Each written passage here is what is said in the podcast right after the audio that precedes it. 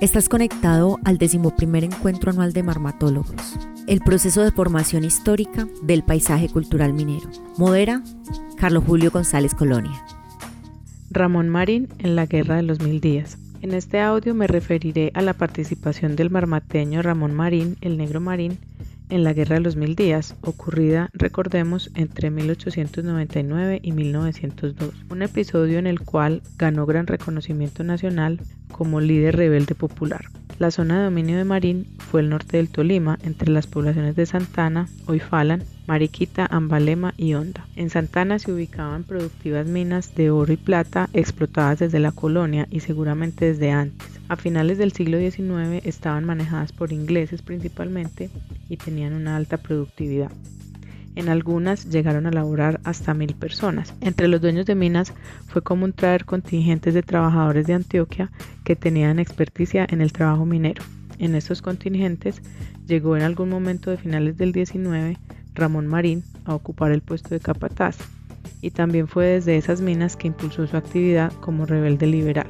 Nos quedan algunas descripciones de la actividad de Marín y otros mineros rebeldes eh, en la guerra porque en Honda, cerca de la zona minera, había un vicecónsul inglés encargado de enviar informes permanentes a Inglaterra sobre las actividades de los ingleses, que en esta zona se relacionaban principalmente con la minería y la agricultura. Estos documentos que se encuentran en el Archivo Nacional de Inglaterra eh, y otras fuentes locales consultadas en Onda e, e Ibagué permiten vislumbrar algo de la actividad guerrera de Marín y otros mineros en la guerra. Marín dirigió el grupo rebelde más resistente del norte del Tolima.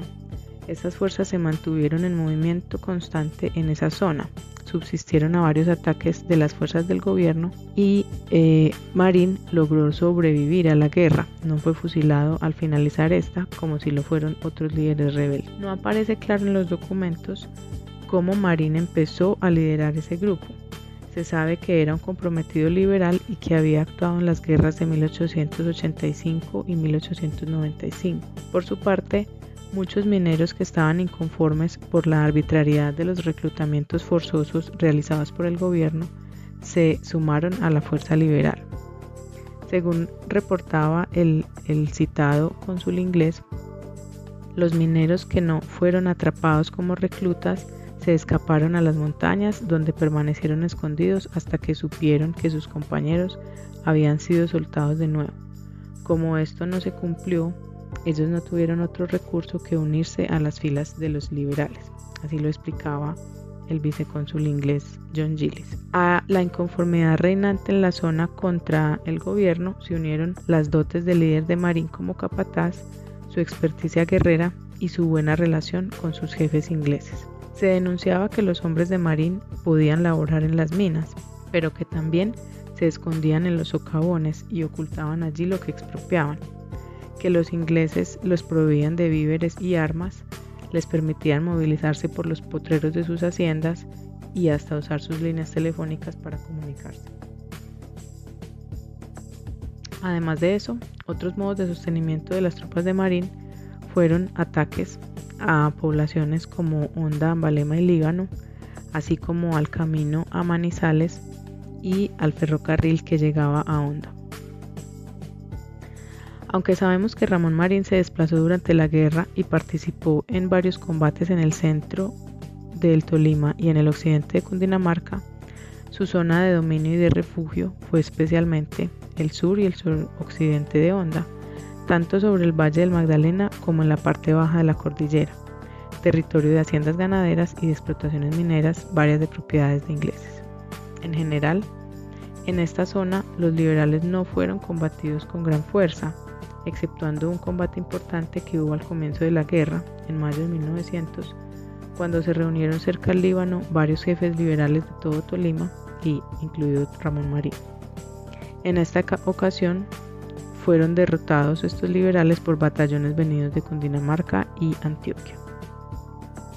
Pero durante la mayoría del tiempo los conservadores se contentaron con hacer escaramuzas y tratar de proteger las poblaciones grandes como Honda y Ambalema, pero evitaron confrontaciones de gran envergadura.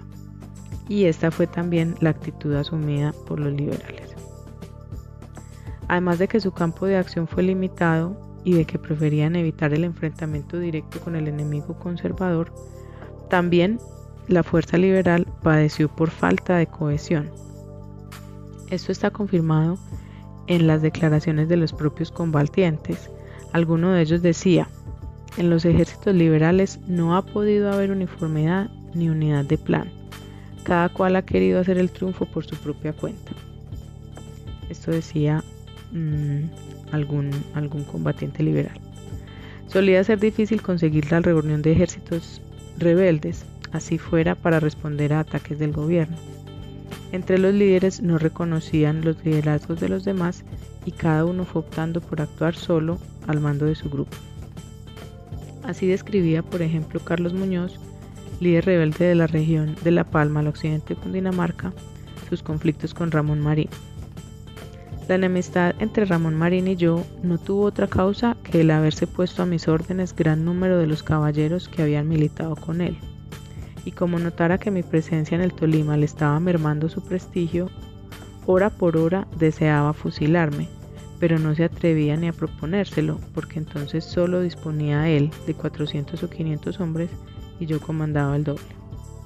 Hasta ahí la cita de Muñoz. Así, la guerra fue asumiendo una dinámica similar en varias regiones. Los rebeldes no ganaban, pero tampoco se desintegraban completamente, y los conservadores no lograban controlar esas múltiples fuerzas diseminadas por el territorio. Llegar a acuerdos para detener la guerra fue arduo. En abril de 1901, Rafael Uribe Uribe, el principal general liberal promotor de la guerra, escribió un manifiesto llamando a la paz. Se encuentra en su correspondencia que Uribe envió este manifiesto también a Ramón Marín, a quien se dirigía en tono cauteloso tratándolo de igual a igual. Decía Uribe, con íntima complacencia he visto surgir su figura y no sin cierto orgullo recuerdo que fui su compañero en la campaña del 85. También aprovechaba para felicitarlo por las brillantísimas campañas del Tolima. Eran palabras de Uribe. Uribe envió el manifiesto por la paz como una propuesta, no como una orden que debían seguir los rebeldes. Se presentaba más como un combatiente que había decidido salirse de la guerra y que recomendaba esa conducta a otros levantados en armas. Que sepamos, Marín no respondió a esta recomendación de Uribe de 1901. Por su parte, Marín, con el apoyo de otros rebeldes liberales de Cundinamarca y Tolima, también propuso un acuerdo al gobierno en octubre de 1901 que fue rechazado por el gobierno.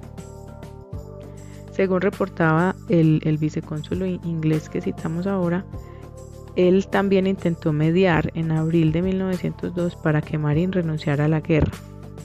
Esto finalmente se logró en septiembre de ese año, momento en que la fuerza liberal se había debilitado completamente. Los gobiernistas, en cambio, se habían radicalizado con fusilamientos a los que todavía resistían, asesinatos fuera de combate, incendio de poblaciones y cultivos y actos de sevicia con los cadáveres. Por ello, impacta que a Marín se le haya perdonado la vida.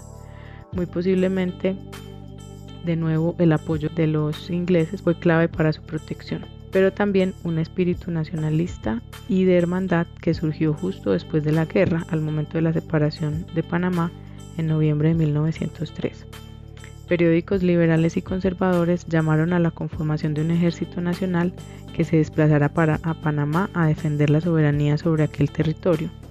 Y un general conservador convocó oficialmente a Ramón Marín para que asumiera un puesto de mando en ese ejército, aunque sabemos que finalmente no se organizó. De ahí perdió la pista de Marín, pero sabemos que murió por enfermedad en 1823 en Honda y que la ley de honores que le reconoció el título de general tuvo que esperar hasta los años 30, cuando los liberales ascendieron al poder e hicieron de los rebeldes de los mil días los héroes de su partido. Hasta aquí entonces esta presentación de las acciones de, Ramón Marín, que como capataz de minas en el Tolima supo ganarse el apoyo de otros mineros y de sus jefes y liderar un grupo rebelde que se mantuvo en armas de manera muy autónoma durante toda la guerra de los mil días.